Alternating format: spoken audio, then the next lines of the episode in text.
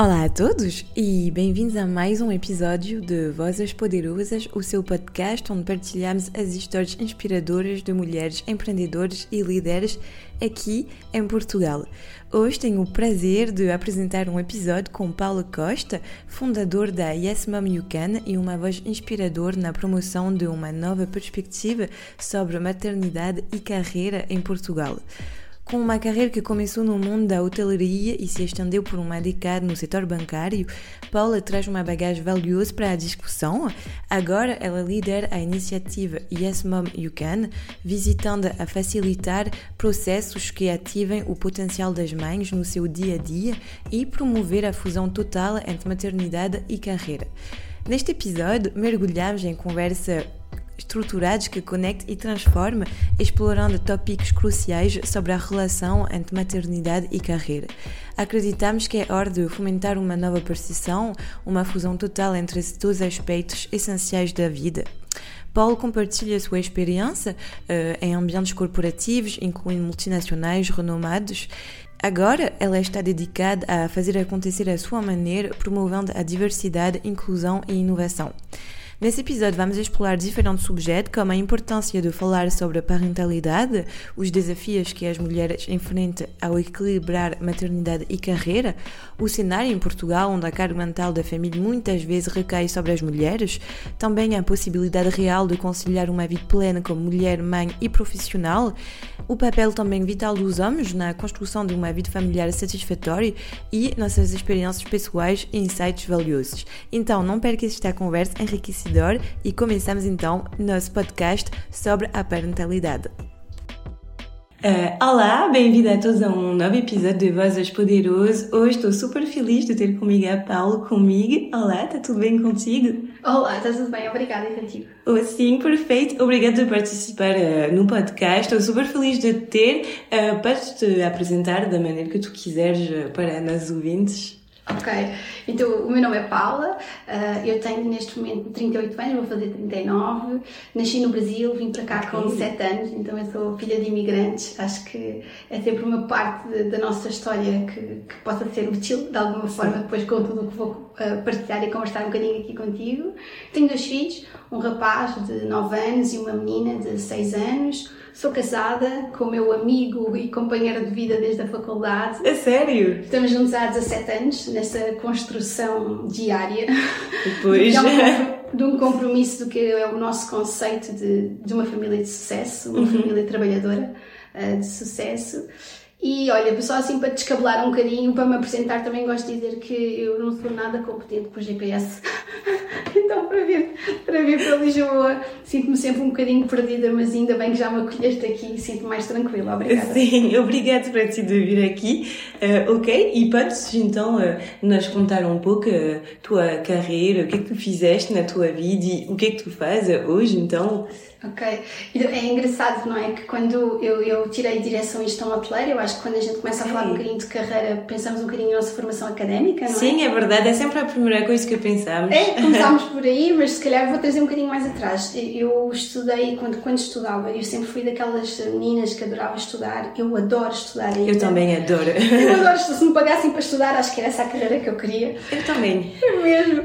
E então eh, eu comecei a estudar ciências, que aqui em Portugal nós no décimo ano temos que escolher mais ou menos a área e eu sempre gostei muito da parte da psicologia, okay. Mas o meu pai achava que era interessante ser médico ou veterinária, porque na altura havia aquela questão do status Sim. e eu não estava assim muito virada para isso. Mas fui lá levando os estudos e, entretanto, no último ano, no 12 ano, descobri esse curso de direção e gestão hoteleira, que era bem longe da minha casa e, e, decidi que ia. Ia por paixão, porque vi as, as, as cadeiras todas do, do, curso e eu achei aquilo incrível. Tinha cozinha, pastelaria, bar e depois cadeiras de economia também. Portanto, ok, sim, é um pouco, é todos os dias. Super diverso. Uh, e então eu, eu inscrevi-me e o meu pai ficou quase seis meses sem me falar. Portanto, é sério? Porque para ele era como assim, então nós viemos de outro país para vocês estudarem ah, e sim. tu vais para a hotelaria. E porquê é que ele pensava isso? Ele trabalhou durante muitos anos nos hotéis. Então estava a trazer esta coisa da carreira, porque eu acho que nós devíamos conversar mais de como as nossas vontades e às vezes os rumos que nós tomamos nas nossas carreiras vêm hum. ainda da nossa infância, não é? Estou totalmente de acordo com Dessas expectativas. Então, claramente aí foi algo que eu vi ele a trabalhar nos hotéis e eu achava aquilo incrível uhum. e quis seguir um bocadinho esse, esse rumo, mas para ele, que já estava nessa, nessa vida, achava que não seria uh, ecológico para mim. Entretanto, faço essa formação, tive a oportunidade de trabalhar na Disney nos Estados Unidos. Que fixe, incrível! Durante seis, seis meses, o okay. que muita coisa que aprendi por lá trago até hoje em qualquer trabalho que eu faça. Trabalhei também na Bélgica, onde foi aprendi um bocadinho de francês. uh, e depois voltei para Portugal, ainda okay. em hotelaria. E depois, uh, porque eu achava que um dia queria ter a carreira de ser mãe, que para okay. mim uh, a maternidade é parte da minha carreira.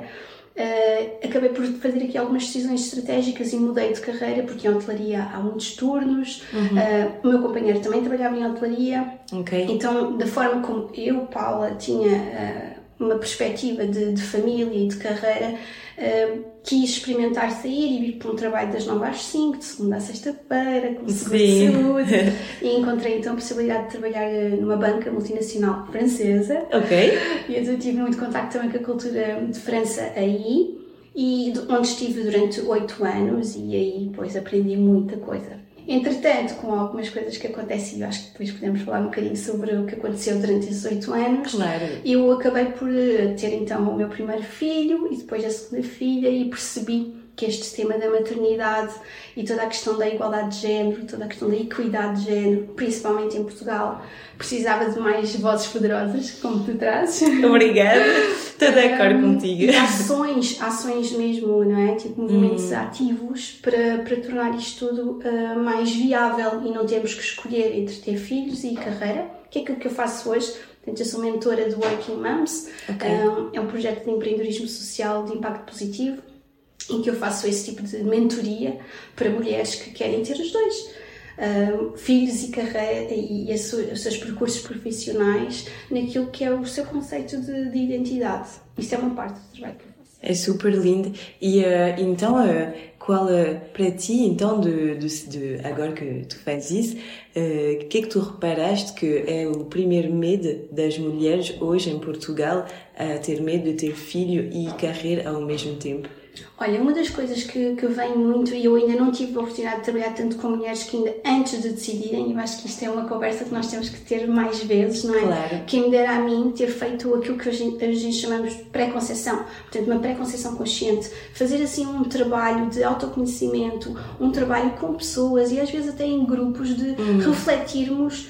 Uh, quero, não quero, uh, porque é que quero, porque é que não quero, se quero, como é que eu me posso preparar para isso. E eu não fiz esse trabalho. O único trabalho que eu fiz foi saber se nós tínhamos dinheiro na conta suficiente. poupança suficiente e que eu estava numa posição em que não me iriam despedir, uh, hum, supostamente, não é? Vamos claro. colocar aqui o supostamente, porque isso é outra questão que, que acontece muito em Portugal.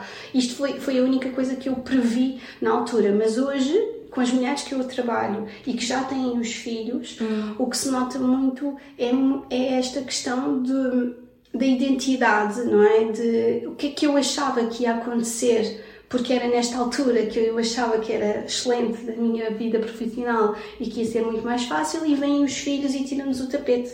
E de repente, hum. assim, há uma descoberta de imensos desafios que não são falados, não, não estava sequer previsto acontecer, não é? Claro. E um deles é a gestão do tempo, por exemplo. Pois esta questão de ter tempo para ir viajar, ter tempo para sair à noite, ter tempo para estudar, que é uma coisa Também que nós é, duas temos aí em comum. Um, esta questão de, de, da noção de tempo, ela passa a ser diferente quando uh, temos estas, estas duas peças uh, que ainda se vê que não fazem parte do mesmo puzzle, não é? Hum. Mas que eu acredito que nós temos que fazer um trabalho de comunidade para que possa ser possível ter os dois claro. e não temos que escolher.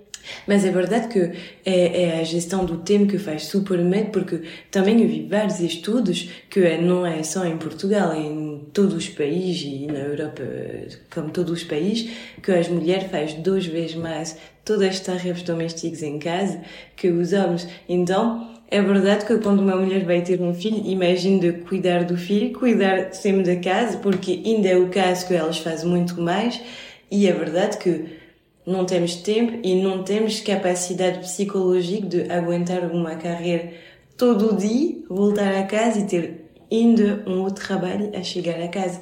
Tipo, são dois cargas psicológicas super complicadas, eu acho, hoje para as mulheres. Sim, e eu acho que trouxeste aí dois pontos essenciais, não é? Hum. Um deles é esta, esta questão da divisão das, das tarefas domésticas, mas que por trás dele tem toda a questão da carga mental, não é? Pois. A carga mental do que é que se vai fazer, o que é que não se vai fazer, como é que se vai fazer. Uh, eu, a França, eu acho que vocês em França vão falando muito mais sobre isso do que nós aqui ainda. Sim, porque agora na França houve um, somos os franceses gostam muito de ver os mais lados da sociedade, também é uma coisa bem, e muitas mulheres hoje de, de, defendem esse ponto de que foi sempre esse modelo patriarcado que foi criado já há muito tempo e que durou muito, muito tempo e que a carga mental da família sempre era na mulher, porque é a mulher que tem o filho, então é lógico que ela é que tem a carga da família e tudo. Mas é verdade que agora as coisas estão um pouco a mudar também com... Só, por exemplo, há pouco tempo, faz já um ano, eles puseram tanto período de paternidade ao homem que a mulher, tipo, Comece pouco a pouco a haver coisas para mostrar que um filho e a família tanto ao cargo do homem que da mulher. E eu vejo mais mais uh, homens que se preocupam muito mais com isso que na altura. Sem dúvida, nós estamos a fazer aqui uma alteração cultural, não é? Então, esse, esse fator da carga mental está hum. pouco a pouco e, a meu ver, muito devagar e que retrocedeu imenso com a pandemia, não é? Os números também mostram isso. 85% Sim. dos subsídios para cuidar de eh, não só filhos, mas também de idosos, foi tirado por mulheres na pandemia. Eh, claro. Uh, portanto, nós estamos aqui a falar de rapidamente aquilo que nós estávamos a evoluir enquanto sociedade, hum. quando nos colocamos nessas situações, ainda vem esta questão cultural muito forte e acho que é também importante a gente trazer isto, dividir o que é biológico do que é cultural. Exatamente. Nós às vezes confundimos um pouco isso, não é? Claro. Uh, sim, há estas questões biológicas da mãe, do pai, não estou a, a dizer que não, mas passando um bocadinho mais de tempo a perceber o que é que é cultural, é importante, não é? Como estavas a dizer, a licença. Fala-se, eh, muitas das minhas mentoradas trazem que os maridos, os homens, têm vergonha de utilizar a licença disponível. Totalmente de acordo contigo. Elas trazem isto. Então, isto é uma das coisas que nós trabalhamos, que é como é que nós podemos fazer esta noção de, de, de, mediação de um conflito, porque é um conflito, não é? Hum. Uh, mediação de conflito, mesmo em casa, com todo o verbo que, que hoje em dia se diz que é o pai não ajuda, não é? Hum. Eu concordo com isso, mas também é preciso termos cuidado para não entrarmos em, em guerras dentro de casa claro. e criarmos competição, mas sim colaboração. Hum. Então, ok, vamos ter este, esta empatia. Se os homens também em Portugal nunca tiveram essa possibilidade ou nunca viram outros homens a fazê-lo, vamos ajudar, não é? Outros homens e outras mulheres, esses homens, a dizer: olha, dá o primeiro passo, o que é que é preciso? Porquê é que estás a sentir vergonha, não é? O que é que é necessário na tua empresa para tu poderes dar esse passo se é importante para ti? Claro. Uh, e isso também é uma das coisas que a mentoria trazem. E só voltando um bocadinho atrás, estava a falar da questão desta questão da carga mental. Sim. É um tema que dá toda uma questão, não é? De fazer este mapeamento do que é, que é a carga mental. Uhum. E depois temos aqui também uma outra questão que eu sinto que falamos pouco, que é o nosso conceito de working mom de sucesso. Vou dar o meu exemplo específico, que é eu vim, não é, de um outro país em que uh, eu sou a primeira mulher no Brasil da minha família que tirou uma licenciatura, okay. a primeira mulher que fala inglês e francês, uhum. uh, e, mas eu sempre vi a minha mãe cuidar de mim em casa. Portanto, uh, a minha, o meu conceito durante anos foi uma mãe stay at home não é? Portanto, ficou claro. ali. E de repente eu vejo-me numa situação em que toda a minha cabeça quer ser esta mãe que trabalha fora uhum. e que tem um filho, mas eu nunca tive referências disto. Pois. Então, os meus primeiros dois anos de maternidade foi reencontrar-me nesta identidade de o que é que afinal eu queria. Uhum. E dentro de, dos meus pares, não é? Portanto, a nossa, a nossa geração, como é que eu estaria a atrair este grupo se eu afinal quisesse ficar só em casa? Pois. E isto, esta parte da identidade e de definir, definir o que é que nós queremos de acordo com a nossa história da família e com o ambiente social onde nós estamos a uhum. viver, não é? no teu caso tu agora estás em Portugal, mas tens todo o teu histórico. Claro, é verdade. E a maternidade traz-nos uma aproximação com a nossa primeira infância que também é muito uhum. pouco falada. Muito pois, é verdade, e também eu acho que o peso da sociedade também é super importante na carga mental da mulher, porque quantas vezes uh, em França, uh, ouvi dizer, quando uma mulher tem uma grande carreira, então passa seu tempo no trabalho porque é o que ela gosta, é seus objetivos, é sua determinação e é a vida que ela escolheu.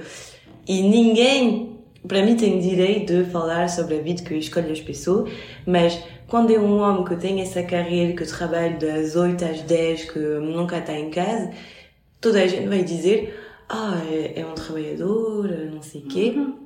É uma mulher que faz a mesma coisa e que tem filhos. Eles vão dizer: Coitado dos filhos, vão ser educados por babysitter ou terceiros. Ou terceiros. Mas eu, sempre penso: então, tipo para já, vocês não sabem, se calhar também esses filhos têm um pai, tipo, não é sozinho.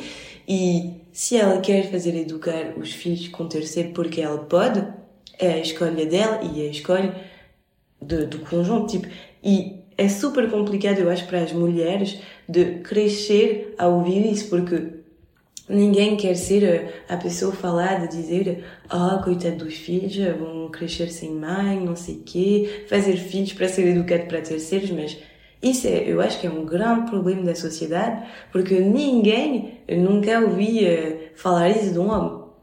É verdade, é, e nem eles sentem, os dois lados não sentem essa culpa, e não estou a dizer que eles deviam sentir hum. a culpa, mas acho sim que eles deviam ter mais noção do privilégio que têm nesse sentido. Exatamente. Porque quando nós estamos cientes dos nossos privilégios, mais facilmente apoiamos os grupos que não têm essa facilidade. Pois. Dizendo, eu, eu, sinto que eu tenho um privilégio emocional e, e, psicológico e de acesso à informação que se calhar as minhas primas no Brasil ou uh, familiares que eu tenho em África ou em, mesmo em Portugal de outros grupos subrepresentados não têm essa, essa possibilidade. Eu coloco hoje no LinkedIn Mother hum. e falo sobre maternidade no LinkedIn porque eu sei que eu tenho um privilégio cognitivo e que eu vou saber ter uma renda, tenho competências para ter uma renda financeira associada hum, a isso. Claro. Ah, existem muitas mulheres, eu tenho a oportunidade de fazer voluntariado e tenho essa noção de que não podem dizer que têm isto porque elas vão ser barradas na sua oportunidade profissional. Claro. Isto não acontece aos homens, não é? Pois. Então, se nós não temos CEOs, pessoas em posições estáveis e, de, de privilégio que possam trazer esta bandeira de é possível ter filhos e carreira e vamos se calhar alterar aqui algumas coisas para tornar uhum. isso mais inspirador e mais Sim. possível, não vai ser esta grande camada de pessoas que está a passar por grandes dificuldades neste momento que o vão conseguir fazer. Então todos temos a perder, porque os nossos filhos estão juntos na escola, eles vão ser a mesma geração, eles vão criar famílias entre eles. Não é uma coisa de que não toca a uns e toca a outros, é, é, é do, do conjunto. Sim, e eu acho que também é o que tu dizes, eu acho que falta muito de role model delas, porque precisamos sempre de se identificar que não seja, por exemplo, até se crescemos numa família que a, a nossas mães não têm as capacidades e tem que ser assim, precisamos na mesma role models da sociedade que nos faz dizer ah, eu quero me identificar com isso.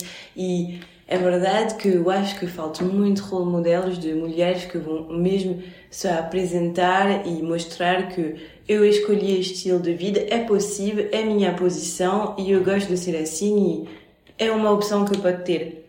Tipo, o objetivo, porque há muitas pessoas que vão dizer, ah, mas então, ah, porque eu já ouvi muito na França agora, uh, os contras feministas dizer uhum. ah mas agora então as mulheres que querem ficar em casa a cuidar dos filhos estão a pôr isso que é uma coisa má não sei que mas não é nada disso só queremos mostrar que há várias possibilidades na vida isso. Isso. há vários role models e somos todos diferentes e ainda bem é isso que faz o mundo e que há mulheres que querem se identificar e estar em casa a cuidar dos filhos porque é importante para elas e é isso que elas querem Também mulheres que não querem isso, que querem ter uma carreira, que não precisam de estar em casa, que não é uma necessidade para ela estar todo o dia a cuidar dos filhos, que só precisa de ver no final da semana. Toda a gente faz o que quer e há diferentes role models e é super complicado hoje de definir todo esse role model para se identificar. Sim, sem dúvida. E estas conversas que são complexas, não é? Em sociedade hum. em que parece que estamos a ir para uh, eu quero, então sou desta equipa e eu não quero, sou desta equipa. E nós temos que conviver todos juntos. Depois, eu posso ser uma colaboradora de quem escolheu intencionalmente não ter filhos, claro. ou que não pôde ter filhos, ou o contrário, não é? Vice-versa. E como é que nós convivemos de forma a suportar a decisão ou a necessidade, não é? Dessa pessoa. Exatamente. E, e muitas mulheres chegam até mim e esta frase que elas dizem eu gosto muito de desconstruir que é ah, mas é pior para mim porque a minha chefe ainda por cima é mulher e ela faz uma vida negra. Pois. Isto não nos serve. Esta frase não nos serve porque há homens que também estão nessa posição que também não nos estendem a mão. Então Exatamente. vamos tornar aqui a frase de pessoas. Portanto, existem pessoas. sim pessoas Exatamente. nesses cargos de liderança que não estão ainda prontos uh, a tornar os ambientes mais uh, possíveis para estas adaptações que são necessárias quando os filhos chegam. E, e, o contrário, não é? Uh, se eu também disser e eu tiver este preconceito com a liderança, ah, mas ela não tem filhos, não sabe o que é, sou eu que estou a implicar este, este preconceito. Então, estarmos muito atentos ao, às projeções que nós fazemos, eu acho que é um passo essencial. E em Portugal fala-se pouco muito pouco sobre esta questão da comunicação preconceituosa. Estou super de acordo. Muito pouco. Eu, o que muito que aprendi foi com vocês em França. Os brasileiros nisso são super à frente. E com isto não quer dizer que nós não temos coisas boas, nós temos coisas maravilhosas. Claro. Mas isto é um ponto que, na questão da parentalidade, temos que melhorar. Temos que saber ter conversas difíceis, umas com as outras, hum. uns com os outros e todos juntos, não é? Yeah, e também eh, se vê muito que hoje o Portugal é um dos países da Europa que as mulheres temos menos filhos. Uhum. Também isso não é a explicação de tudo, porque há várias explicações que eu explico isso, e todos os países da Europa as mulheres têm menos menos filhos, mas de, é uma realidade que quando há um momento tens que escolher entre a tua carreira e ter filhos, há muita mulher hoje que vão escolher de ter filhos muito mais tarde, e então, por exemplo, é o que falámos há pouco, eu na minha cabeça, eu, acho que só posso ter filhos aos 35 para poder combinar com a minha vida. Mas mais tarde temos filhos e mais tarde vamos ter menos, é normal. Então é, é triste de, de pensar assim, porque toda a sociedade pode fazer que posso ter filhos até quando faço meus estudos e isso não vai me impedir em nada criar minha carreira, criar tudo, mas é verdade que eu tenho a certeza na minha cabeça que, ah, se eu tenho um filho agora, acabou-se a saída, acabou-se uhum. a festa, acabou-se os projetos, tipo, é como se vou ter que cuidar eh, disso e pronto. E tenho uma grande parte da minha vida que vai ter que acabar. Isso. É, é que estavas a dizer dos role models, não é? Eu própria tinha esse preconceito e tive hum. comigo própria. Eu achei que no momento em que eu quisesse ser mãe, que ia ser tão eu não sabia que ia ser assim tão complexo, mas eu, eu achei que havia várias coisas que iam parar, não é? Até mesmo na minha carreira. E este preconceito ele tem que começar a ser falado para nós percebermos, então, mas depois, quando os filhos estão cá, como é que nós conseguimos continuar a uhum. realizar os nossos sonhos, não é? A sair à noite? O que é, isto da rede de apoio? Quando é que é esse voltar a ter determinadas coisas?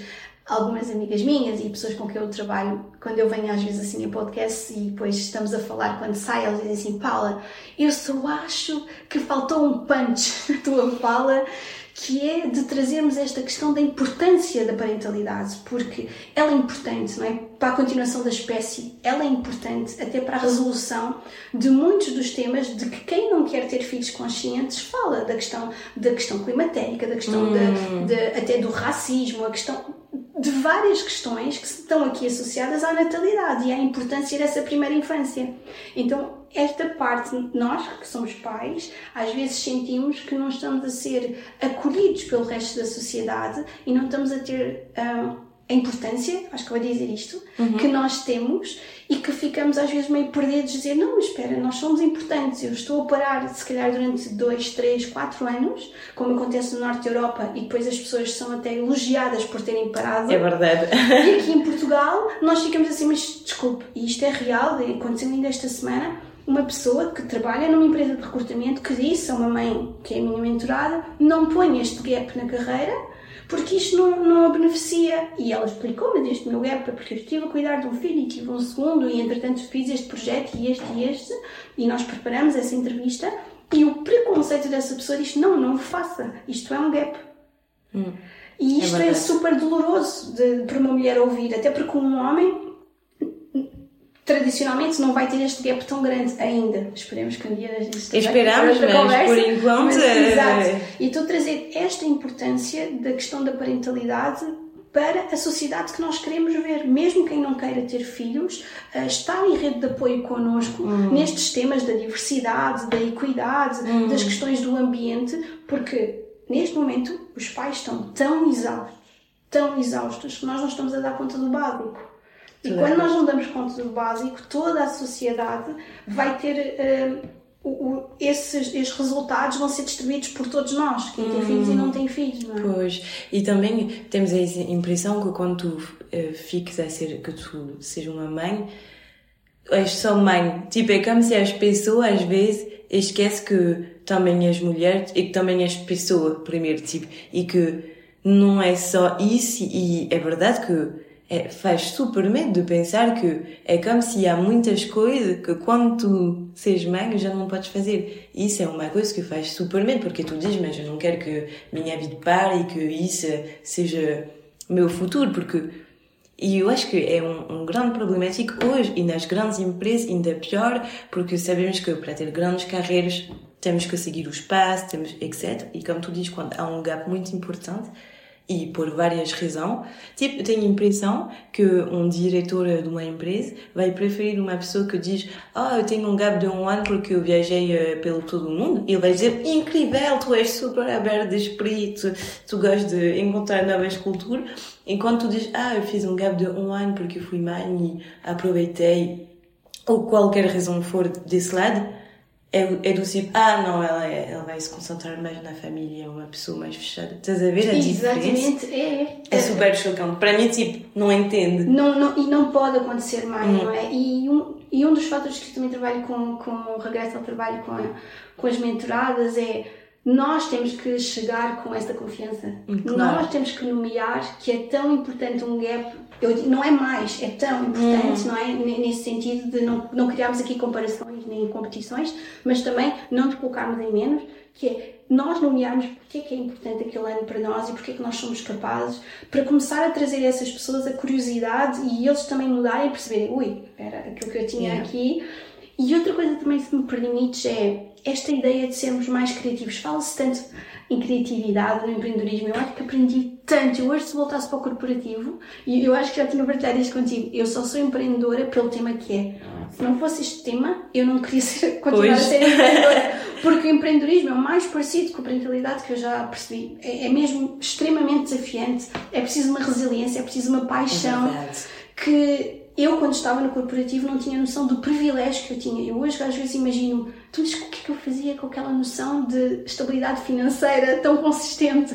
O que é que eu fazia com a rede de apoio que eu tinha de profissionais? Uhum. Então, eu penso sempre assim, se, nós, se eu tive voltasse ao, ao, ao, à parte do corporativo, há ideias de criatividade que eu levo do empreendedorismo e da maternidade que não são assim tão difíceis de implementar, como, por exemplo, porquê que só pode haver um CEO Porquê que não é dois CEOs? De, ah, por questões de custos. Ok, se for dividido por dois e se as pessoas quiserem fazerem part-time, deem essa oportunidade. É o mesmo custo e não estamos a criar estas opções. Não. Então, se as mulheres saíram do papel de só estar em casa e estamos a ir para a vida do trabalho e os homens ainda não fizeram o caminho inverso, que é eles compreenderem o que é que é, que está tudo a ser assegurado pela economia de cuidado ainda pelas mulheres, vamos ter que começar a repensar, não é? O job sharing, que já existe em alguns países, permite isto, que é, ok, se durante algum tempo eu quero fazer os dois, mas até eu estou ok em ter aqui esta questão financeira do part-time, mas existe essa possibilidade. Porquê que muitas mulheres não querem posições de liderança? Porque sabem que existe sim um excesso de carga de trabalho. Existe sim em Portugal uma noção, e eu fui essa pessoa, eu não quis ser líder e disse que não, porque eu sabia que eu tinha que trabalhar horas a mais. Então, existe aqui uma responsabilidade das empresas de repensar os papéis uh, se querem esta, esta questão da conciliação da vida familiar e, e profissional. Eu ontem uhum. vi um estudo muito importante uh, e, e, é recente do uhum. Magma Studio. Eles foram perguntar aos estudantes universitários o, quais são as expectativas deles a entrar num trabalho. E estavam lá as grandes empresas portuguesas a ouvir. E eu reparo que eles estão abertos a mudar as coisas para quê? Para ter o talento da, da universidade. Isso é uma coisa, é, é, super, é super verdade e tu tens totalmente razão, mas ouvir as pessoas que hoje em dia está, isso é diferente. Exatamente. Porque tu sabes o que é o problema agora é com a retenção de talento super importante, ainda por cima em Portugal, porque agora está a ter um grande gap entre. Um, a vida em Lisboa, por exemplo, os salários. Isso. Então, os talentos vão preferir mil vezes ir para países como uh, Holanda, Amsterdã, um, Luxemburgo, etc., que a qualidade de vida é super bom, uhum. que as empresas estão super open-minded, que é tipo, quatro dias estão abertas, os quatro dias de trabalho por semana que são abertas muitas coisas, então as empresas portuguesas, que é que se passa? Vai haver uma falta talento. Agora, ainda não é muito notado, mas mais o tempo vai avançar, eles sabem muito bem que é um problema. Então, estou de acordo contigo, para atrair esse talento, estão abertas a, a mudar um pouco, mas sem ver os recursos que eles têm hoje em dia. E isso, ouvir essas pessoas que estão lá dentro, esta capacidade de. Os brasileiros utilizam uma palavra que em português não é correto, ou não utilizamos, que é a escutatória. A escutatória, que é esta capacidade de escuta ativa e de ouvir coisas que até são desconfortáveis e que a parentalidade nos traz todos os dias, todos os dias. Todos os dias. A, se a liderança, não é que é esta atitude dentro das empresas tiver isso em relação aquilo que são as cinco gerações que estão a trabalhar em conjunto, nós vamos trazer um, ideias que não estamos a pensar sozinhos. É desconfortável? É, mas é extremamente necessário neste momento. O job sharing é um deles, mas existem outras possibilidades que aquel, aquelas pessoas que trabalham lá há anos conseguem trazer, só que qual é a questão da mentalidade portuguesa ainda? Que é, se eu sou pago para ser líder, sou eu que tenho que ter as ideias. Então a ideia é que tem que ser minha. Como assim a ideia vem de um colaborador e eu vou dizer que foi do colaborador, então eu vou me tornar irrelevante? Não. É essa a uhum. relevância do líder. É mostrar aquilo que vem da sua equipa, é ter contextos para permitir que isso aconteça. Então, ouvir os seus colaboradores é extremamente importante e se há aqui uma resistência nessa, em ouvir e implementar, porque também só ouvir por ouvir é até contraproducente, porque vou dizer, mas eu já disse e nada acontece, não é? Que é bem claro, típico português. Mas é verdade. Então façam parte da construção. Ouçam, mas depois mostrem em follow-up porque é que é possível, porque é que não é possível. Hum. Vou dar um exemplo específico. Existe uma empresa em Portugal, se calhar existem mais, eu ainda não tive esse, uh, esse, essa felicidade de saber. Existe uma empresa em Portugal que tem workshops sobre carga mental.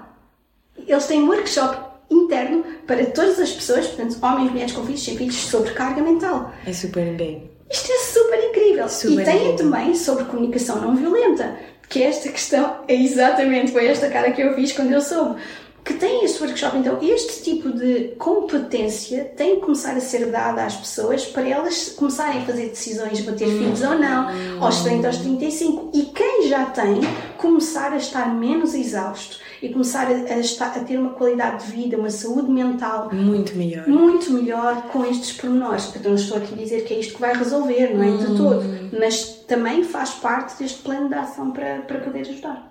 Mas, yeah, e ainda bem, e mais vai haver pessoas como tu e projetos social positivos que, que, que, que têm comunicação, que têm luz, que vai permitir às empresas, ao momento de dizer bom, ao momento, se eu quero ter os melhores talentos, que eu quero ter um ambiente de trabalho saudável, porque agora, hoje em dia, falamos muito mais do bem-estar que na altura, temos que avançar sobre esse objeto. Ao momento, vai ser uma obrigação. É uma obrigação hum. e, e, os novos, não é? Com quem nós temos que aprender muito, estão a trazer isto como uma exigência. Claro, é uma exigência. É uma exigência. E nós sabemos que os salários em Portugal principalmente, ou pelo menos dizem isso as expectativas económicas, não vão aumentar assim tanto nos próximos anos. Portanto, pois. tudo o que é os benefícios e o salário emocional vai ter que ser alternativa para Exatamente. reter e para, ser, para trazer esta atratividade para Portugal manter as suas grandes empresas e as pequenas empresas, porque isso também claro. é um menor. 90 não sei se são 95, mas vá, é pelo menos 95 assim. são PMEs. É, é verdade, isso é. Portanto, se os grandes não estão a dar estes exemplos, não vão ser os pequenos e médios que, que vão conseguir não. sustentar isso, porque aí sim estamos a falar de 5, 6 pessoas que como é que eles vão conseguir quando uma sai ou outro sai? É difícil ainda, mas é possível. É possível é, fazer é, também. Claro. E, e qual foram as tuas inspirações para ter esse projeto e conseguir manter esse projeto? Olha, o Yes Ma'am You Can, que é o projeto direcionado para as mulheres, foi esta necessidade empírica de eu comecei a ajudar amigas e colegas e depois fui buscar formação para não ser só a minha história, não é? Eu tenho formação de coaching materno, tenho formação em um, inteligência emocional e social e mais recentemente uma que eu confesso que dá-me assim um sorriso na cara, que é o Women Leadership Program da nova SBE. Okay. Uh, passo aqui a partilha, eu adorei o programa, eu acho que está muito atualizado e tem assim coisas de desenvolvimento pessoal que eu nunca imaginei ouvir numa faculdade. Okay. Uh, adorei. Uh, e, e, tudo isto permitiu-me fazer a parte do Yes Mom You Can e foi, foi um pouco misturar aquilo que eu ia ouvindo com aquilo que eu ia buscando de outros lugares, não é? Esta mistura de criatividade. Quando eu fui pensar em negócio, eu estive associada eh, à Impact Hub Lisboa, okay. com a Liliana, a Liliana, que é uma das tuas convidadas, ela Sim. foi a minha mentora. Ah, que bom! Uh, e então todas essas ideias que vêm foram permitindo criar este negócio, não é? Como é que eu vou fazer este negócio respeitando o que é a saúde mental e o que é, que é da psicologia? Hum. Okay? Como é que eu vou fazer respeitando aquilo que é uh, a parte do mentoring e onde é que eu cabo? É, foi por aí o Yes Ma'am You Can. E nasceu o outro projeto que vai às empresas, que é Parents and Partners, também de ouvir as pessoas e dizerem, Paulo, mas e os homens? Não é? Hum, e as pessoas hum. que não querem ter filhos. Então toda esta questão dos, dos partners, uh, mas os parents em primeiro lugar, porque é a temática que eu levo. Queria dizer, então e a gestão dos colaboradores com filhos? Como é que vocês se sentem? Como é que eles estão? E aí uh, foi também muita... Um, pesquisa com projetos que existem África do Sul, Austrália e principalmente do Brasil, que, que existe um projeto muito lindo que se chama Filhos no Currículo, uh, que é assim a minha grande modelagem e que, se tudo correr bem, em breve estarão em Portugal e nós seremos é parceiros oficiais. Exatamente. Ah, que super notícia, Dora! Ok, super bem! Sim. E qual foram os maiores desafios que tu encontraste? Porque quando tu começaste e que tu começaste a entrar em contato com a empresa, imagino, e comunicar, qual foram encontraste grandes desafios sentiste? Ok, então um, um, primeiro grande desafio que eu ainda mantenho é a minha capacidade de lidar com dinheiro e falar de dinheiro okay. quando, quando é um tema social. Portanto, e isto Entendo. é uma coisa que nós temos que falar, porque ainda ontem naquele tal estudo falava-se que a expectativa salarial das mulheres é sempre 10% a menos do que a dos homens. Sim, eu sei. Isso é a uma coisa horrível. Para, nós estamos a falar de expectativa, nem estou a falar do que é que nós já ganhamos. Eu sei, é expectativa. Eu vi também muitos estudos, porque como tu sabes, aqui não sei quanto é a percentagem de diferença, mas na França é mais ou menos 20% uhum. de, de gap salarial entre os homens e as mulheres para o mesmo cargo. E uh, é verdade que muitas pessoas vão começar a dizer não, mas é porque os homens e as mulheres não fazem o mesmo trabalho. Não, estamos a falar do mesmo cargo. E claro que há, uma, há um aspecto de, de discriminação, mas há um grande aspecto, e que é uma realidade, que é o aspecto que as mulheres vão menos negociar com os homens porque têm menos expectativa, porque desde pequenos fomos aprendidos a ter menos expectativa e Exatamente, e, e isso. Então, e eu tenho 38 anos e, e, um dos maiores desafios ainda é este, quando eu vou fazer a proposta e quando eu vou nomear e fazer o meu pitch, eu estar segura de que realmente isto vale. Porquê? Porque na minha, na minha cabeça sou júnior, mas eu não sou júnior, não, não é? Porque, claro. Então, isso é sem dúvida um dos maiores desafios. O segundo desafio é quem está do outro lado. Portanto, se eu tiver uma pessoa que está aberta a ouvir isto, uhum. eu tenho a capacidade de uh, trazer o que é que são os benefícios sem me esforçar muito com números. Porquê? Nós estamos aqui a esquecer de uma coisa, que há isto tem que ser feito porque é o certo, porque é ético. O bem-estar da humanidade é o certo. E nós, para entrarmos nas empresas com este tipo de apoio, parece que temos que justificar com números de produtividade. Hum. Okay. E isto é um twist que eu mudei. Se no início eu estava muito, ok, eu tenho que colocar quanto é que de produtividade isto vai render para eles me pagarem, eu agora estou a começar a mudar um bocadinho o meu approach e a fazer a ousadia de isto tem que ser feito porque é o correto. Okay. E há esta parte da ética no corporativo que tem que mudar em Portugal e que ainda pois. não está lá. Portanto, aonde eu já testei estes serviços são empresas multinacionais que têm esta versão Alemanha, França, eh, até a própria França, eh, eh, desculpa, a Dinamarca também. Okay. Que tem esta abertura para ouvir e okay. depois para fazer algumas coisas, mas algumas empresas que são geridas por uh, portugueses que ainda não têm esta noção, vem este preconceito que é hum, eu não sei se nós precisamos disso, ou ah, isso nós já temos. E depois, como é que eu sei que eles não têm? Porque eu faço mentoria aos colaboradores deles. É assim, o meu, o meu ciclo é, eu recebo as pessoas a dizerem como é que são tratadas e que as coisas não estão a funcionar lá e vou bater à porta desses recursos humanos, desse, desse diversidade e inclusão e até do marketing, a verdade é essa, porque o marketing hoje em dia conta, não é, nestas sim, empresas sim, sim, e dizer, olha, isto, isto passa-se na vossa empresa uhum. e eu gostava de fazer parte uh, da, equipa que vos ajuda a melhorar. Não no sentido de, de, apontar dedos, porque estamos todos a melhorar. E sim, é verdade, eu vou trazer nomes de empresas com quem eu trabalho que não são 100% family friendly. Ainda estão no seu caminho, mas pelo menos abriram a intenção para o ser. Ok. A grande maioria ainda não o faz. Portanto, ainda diz, não, isto está tudo bem. É, é, que nem é, não queremos colocar no budget, é connosco está tudo bem. Sim, que ainda é mais está tudo bem. é não se colocar Yeah. em causa. Mas é verdade que, por exemplo, eu na França eu trabalhei numa. Da, tu sabes como, hum, por exemplo, em Portugal tens o PSI 20 e Uhum. na França tens o CAC 40. Eu trabalhei na- nas uma das maiores empresas e é uma empresa que é tipo. Temos vários programas de diversidade, inclusão, não sei o quê, mas nunca ouvi falar de um programa assim. E nem, nem é nem é uma perspectiva. Nem sei como te explicar, nunca ouvi falar de um programa assim. E então também eu nunca pensei num programa assim e a pertinência, estás a ver? Mas tu, é realmente se queremos chegar um dia a uma super igualdade entre os homens e as mulheres em todos os pontos da sociedade, porque também eles gostam de dizer eh, ah, as feministas querem ser eh, assim dos homens. Não, é só ter a igualdade, ser igual. E é verdade que a parentalidade é uma das questões, tipo, maior sobre isso.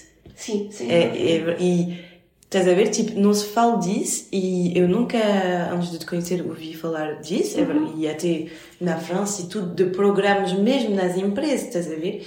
E eu acho que é super importante porque as mulheres e os homens, os dois, precisamos, porque eu acho que também há muitos homens que gostariam muito de ter eh, uma parentalidade de uma outra maneira que, que eles estão a ter, porque, como tu dizes, tem vergonha, não quer ser o único na empresa fazer o que é que vão dizer as pessoas, e também em Portugal há muito, é um país do que é que vão dizer as pessoas, e sabemos muito bem. É verdade. E tanto para os homens como para as mulheres, eu acho que é super essencial para nós lidar melhor com isso. Sim, sim, sim. E sabes o projeto que eu tenho, Yes Mom You Can, eu acho que fazia, fazia muito falta um Yes Dad You Can, não é? Ter alguém específico a ouvir Yeah. estes homens e a perceber o que é que eles precisam para depois nós nos juntarmos, porque realmente são necessidades diferentes, são Sim. desafios diferentes, não é um, como tu dizes, não é um sobre um e sobre o outro, é, é nós em conjunto e, e isso faz muita falta e, e vou dar este exemplo, nós eh, experimentámos o nosso workshop do dia do, do pai em março deste ano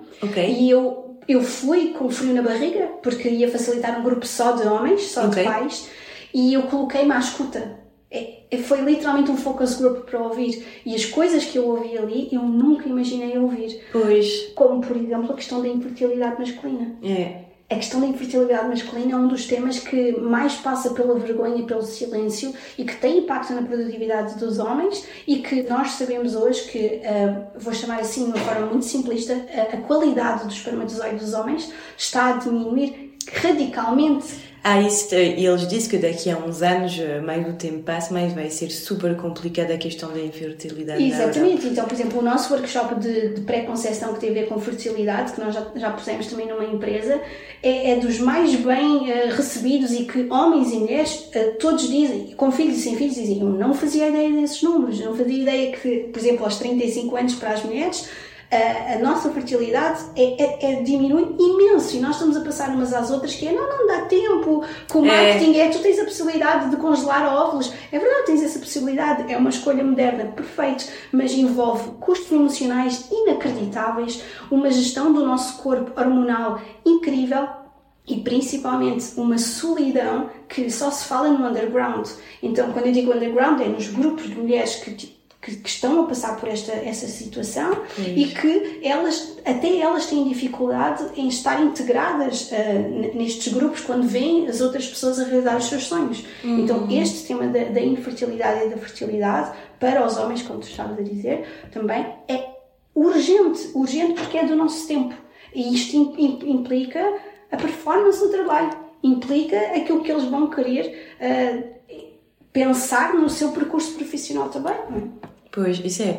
Mas é uma realidade que parece que às vezes também eu tenho pena de, para os homens, porque falamos muito eh, dessa questão da maternidade eh, das mulheres, etc, etc, a dizer eh, ah, das que não podemos ter carreira ao mesmo etc. Isso é subjeto isso é um subjeto da sociedade atual. Isso há muitas mulheres que falam disso agora. Uh, não sei bem em Portugal, mas eu sei que na França eu sei muitos influenciadores um, franceses que é uma questão super aberta hoje e que se fala muito.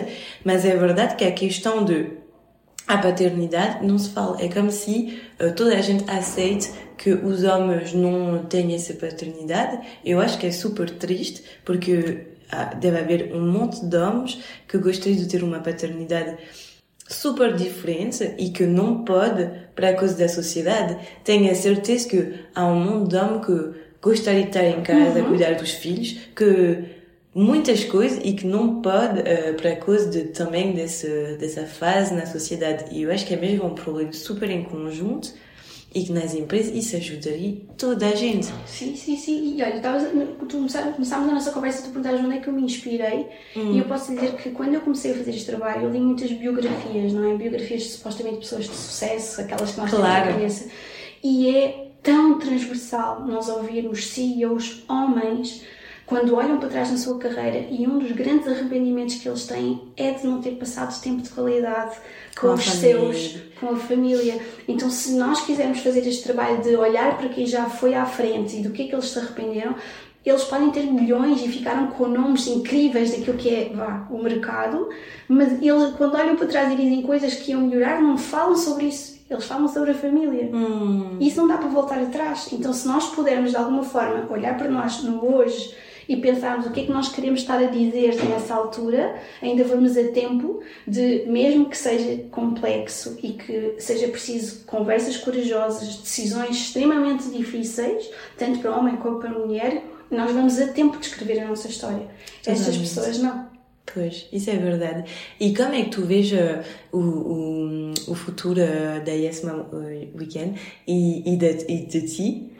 Olha, eu estou com muita esperança. Depois de, nas últimas semanas, eu tive momentos bastante intensos uhum. uh, de achar que talvez eu tivesse que voltar para o corporativo para aprender a negociar um bocadinho melhor e depois voltar, mas esta semana tive com uma das minhas mentoras, não vou dizer o nome por uma questão de confidencialidade, mas ela CEO em Portugal, ela tem quatro filhos e ela pratica uma liderança que é aquela liderança que eu acredito uh, que possa fazer bem para toda a gente. Então, saber que há um caso real em Portugal é, deu-me este gás de pensar que vamos a isto, vamos continuar. É um bocadinho hum. como a primeira infância dos miúdos, que às vezes é extremamente difícil, mas é um tiro no escuro. Eu não sei como é que eles vão ser cidadãos, mas eu estou a acreditar hoje. Claro. Então, estes dois projetos, eu não sei uh, que sustentabilidade é que eles vão ter, mas eu acredito que eles são tão necessários para aquilo que eu acredito enquanto ser humano, na uhum. verdade, que todos os dias eu acordo com estas ganas de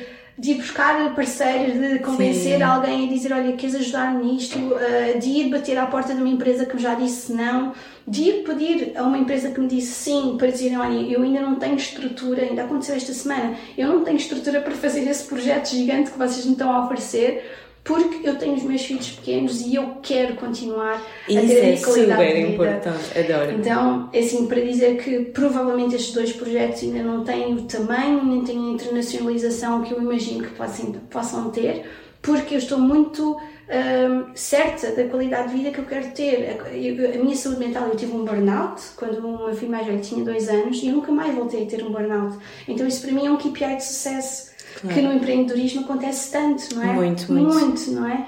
Então, para mim, é um KPI de sucesso do meu projeto eu claro. nunca ter tido um burnout novamente. Yeah. Uh, e eu não ter, não ter dívidas neste momento é um KPI também de sucesso, quando eu sei que há pessoas que, às vezes, por causas humanitárias, colocam a sua família em risco e as suas uh, necessidades em prol disso. E isso também é uma coisa muito das mulheres que nós temos que voltar a falar, que é a solidariedade e o impacto social. Às vezes, nós perdemos naquilo que é, uh, até há um nome que é é tipo um desgaste empático. Hum. Este não é o nome correto, lamento, depois posso passar se quiseres pôr na descrição, mas é tipo um burnout empático. Hum, então, sim. se nós estivermos a fazer coisas pelo bem, que vale tudo, não pode valer tudo. É? E então, se amanhã disseres assim. Olha, Paula, tu tens que voltar a trabalhar não sei quantas horas e não teres tempo para cuidar da tua saúde mental, não ires buscar os teus filhos, não namorares com o teu marido, uh, não teres tempo para as tuas amigas. Um, mas vai-se resolver esta questão da parentalidade no mundo? Eu não sei se eu sou a pessoa que te ia dizer, olha, vamos a isso. tu sabes, eu acho que tu tens totalmente razão, porque tu estás a, a vender a saúde mental e a mostrar o Isso. impacto super positivo da saúde mental, Isso. tu tens que mostrar que é assim que se, e que tu estás bem da saúde mental. Porque é como eu digo, tu não podes vender uma coisa sem ser a coisa. Isso. Temos que mostrar que somos o que vendemos e eu acho que tu tens totalmente razão. E quando tu estás bem na tua empresa, no teu projeto, tenha a certeza que então, se calhar, sim, não vai crescer em dois anos como uma pessoa que tinha trabalhado 24 horas por dia, uhum. bem que ninguém faz isso, isso. mas vai demorar se calhar 5, 6, 7, mas com o teu corpo e tua mente perfeitamente feliz. E isso para mim vale tudo. Sim, mas é, é, é, solitário, é muito solitário. É muito solitário. à nossa volta parece que está toda a gente sempre a correr é verdade. e mostram tantos resultados e as redes sociais acho que também trouxeram isso. Para mim é? é um problema, mas eu já tinha falado disso porque quando eu comecei o empreendedorismo, eu, eu comecei para, porque era importante para mim de criar meu projeto que eu gostava, uhum. mas também uh, para a minha vida pessoal. Porque eu queria muito uh, ter a vida pessoal que nunca tive uh, durante os primeiros anos da minha carreira. Por exemplo, adoro dançar, é a minha paixão. Eu queria mesmo ter o tempo de, pronto, às seis, ir a dançar todas as noites e poder. Eu sou muito de festa, eu te falei.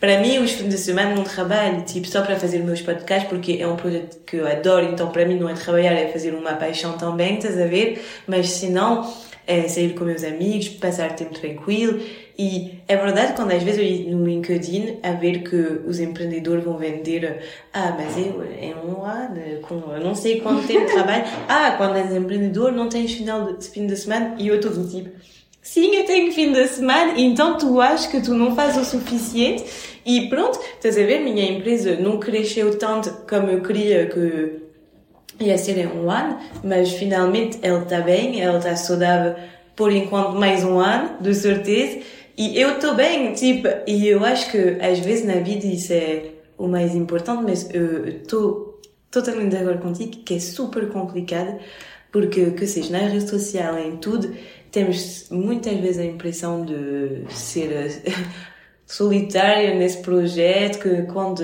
não funciona, que estamos tão bem solitário, porque toda a gente partilha o sucesso, mas Infelizmente ninguém partilha os fracassos. Olha, isso também seria uma coisa a mudar. É verdade, não é? Nós podemos partilhar isso como um aprendizado para os outros isso que tu estavas a dizer, desde o primeiro dia que saí do corporativo, eu fiz o meu lifestyle design, é uma ferramenta de, de hum. coaching, e que eu tenho muito previsto o que é que eu quero e aquilo que é inegociável para mim. E, e isso tem um custo em outras situações. Pois. Isso também é uma questão que tem que mudar, não é? Porque muitas das mulheres parece que têm que escolher entre estilo de vida e uh, retorno financeiro. Não é? É, é? é, que nós estamos a falar aqui de filhos, mas colocarmos aqui esta questão também, porque nós temos cada vez mais uh, pessoas e famílias uh, com outro formato, portanto, pessoas que se estão a separar hum. e que as mulheres, se elas não tiverem essa, essa segurança ou esse acolhimento da sociedade, nós vamos voltar aos anos anteriores em que nós ficávamos casadas só para ter a estabilidade financeira, não é? E não pois. pode ser só isso. Não pode ser. Ao mesmo tempo que eu, eu pessoalmente acredito que nós também temos que voltar a falar sobre interdependência. No meu caso, quando eu tive burnout e tive uma questão de saúde, de saúde mental, eu tive parada e foi o meu marido que ajudou-me nisso. E isso custou-me imenso, porque para mim era como assim, eu sou uma o que estou a depender do meu marido, voltei aos pois, anos não sei quantos. Pois, pois, e a verdade é que é interdependência. Enquanto eu estava a cuidar dos nossos filhos e até de, daquilo que o permite a ele manter a carreira dele, isto tem um valor no Excel. Pois, a economia do cuidado tu, tem um valor. agora consigo então, sim, é verdade, foi um processo para mim perceber que existe uma interdependência financeira, mas isto hum. não está assegurado para toda a gente. Não Exatamente. Está. Yeah, tens totalmente razão. E uh, então, uh, a questão final do podcast, um, que conselhos tu daria então a, a outras mulheres que querem empreender uh, ou então a sair nas suas carreiras e que encontram todas as dificuldades, os medos que falamos desde o início? Para ti, com tua experiência, que, qual seriam os teus conselhos pessoal para elas? Olha, Vou escolher três, porque okay. um dos. Eu gosto muito do Tony Robbins, eu sei que ele não é consensual com toda a gente, mas eu, eu gosto e tem sido útil para mim. Ele diz one, two, three, many. Portanto, se nós passarmos de três objetivos, três conselhos, o que quer que seja, a gente perde-se. Então, um, o autoconhecimento, uhum. seja como for e aquilo que sirva para cada um, psicoterapia, terapias alternativas, livros, podcasts, mas perguntas que nos levem a lugares que nós temos medo de ir sozinhas. Portanto, o Hum. autoconhecimento que vai nos dar a certeza. Porquê é que eu estou a empreender? Para que é que eu estou a empreender? O segundo, esta parte do prazer. Eu acho que nós estamos muito desconectadas do que é, que é o prazer da vida. Façam Pois. listas de prazer. O que é que vos dá prazer? Tu estavas a dizer, é dançar, é viajar. Eu também tenho as minhas. Eu, para mim, zumba é tipo, ok, Yeah. faz parte dos meus recursos de, de trabalhar. Então, o prazer, o primeiro autoconhecimento, esta parte do segundo, que também tem a ver com autoconhecimento, mas muito específica, a parte do prazer. E o terceiro é trabalharmos a confiança ah, nas pessoas. Nós vamos ter muitas decepções, decepções com dinheiro, decepções com parcerias, decepções connosco próprias, quando achamos que íamos conseguir, afinal não íamos conseguir, mas nutrir esta possibilidade de recomeçar. eh, Recomeçar é progresso. Eu, eu tenho isto escrito para mim, porque Ok. tive que recomeçar muitas vezes e recomeçar é progresso. É então, verdade. saber recomeçar, que é que estavas a falar da falha, o dizer não, estas coisas todas, o, o- esta parte eu acho que é, essencial para quem quer ir para o empreendedorismo, seja dentro de uma empresa, o intraempreendedorismo ou o empreendedorismo dito tradicional. É, tens totalmente razão, adorei teus conselhos. Olha, muito obrigada de ter participado na- nessa conversa que eu achei super interessante e eu acho que é mais, preciso muito mais projetos como o teu eh, para avançar na sociedade e então mesmo muito obrigada de nos contar um pouco isso tudo. Muito obrigada, foi um grande privilégio de estar aqui contigo hoje. Obrigada. Então, este é mais um fim de um episódio de Vozes Poderosas. Esperamos que esta conversa vos tenha inspirado e dado ideias para continuar a vossa jornada profissional. Não se esquecem de nos seguir nas redes sociais e subscrever ao nosso podcast para não perder mais nenhum episódio. Agradecemos muito por nos ter acompanhado e esperamos mesmo vê-los novamente em breve para uma nova história inspiradora. Se quiserem entrar em contato com a Paula, vou deixar o LinkedIn dela e o Instagram também na descrição do então não hesitem em contactar para qualquer questão ou falar com ela. E tenham um bom dia e até breve. Beijinhos!